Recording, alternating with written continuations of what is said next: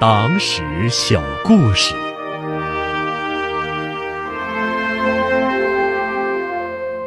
党指挥枪的由来。一九二八年四月，毛泽东率领的工农革命军与朱德、陈毅率领的湘江起义部队在井冈山胜利会师，合编为工农革命军第四军。五月。改编为中国工农红军第四军，简称红四军。朱德任军长，毛泽东任党代表，陈毅任政治部主任。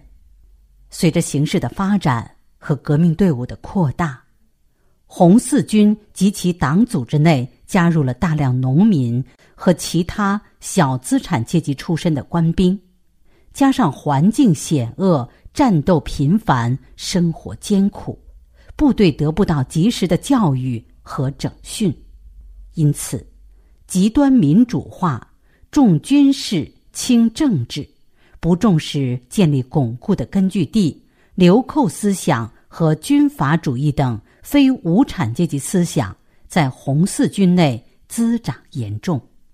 一九二九年八月下旬，陈毅抵达上海。向党中央如实汇报了红四军的工作。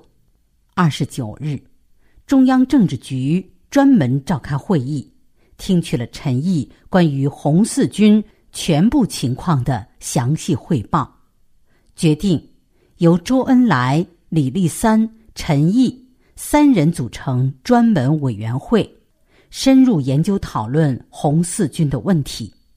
经过一个月的讨论。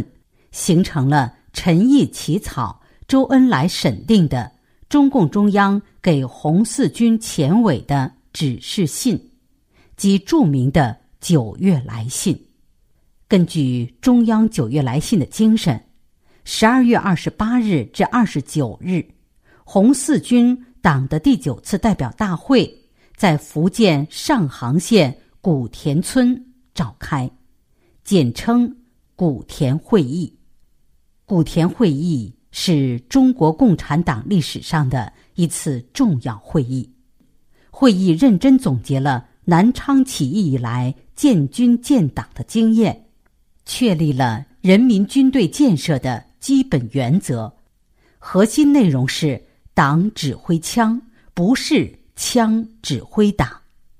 重申了党对红军实行绝对领导，规定了。红军的性质、宗旨和任务等，事关党的事业兴衰成败的根本性问题。由毛泽东同志起草的著名的古田会议决议的第一部分，关于纠正党内的错误思想，是中国共产党及其领导的人民军队建设的纲领性文献，其精神至今仍有重要的。现实意义。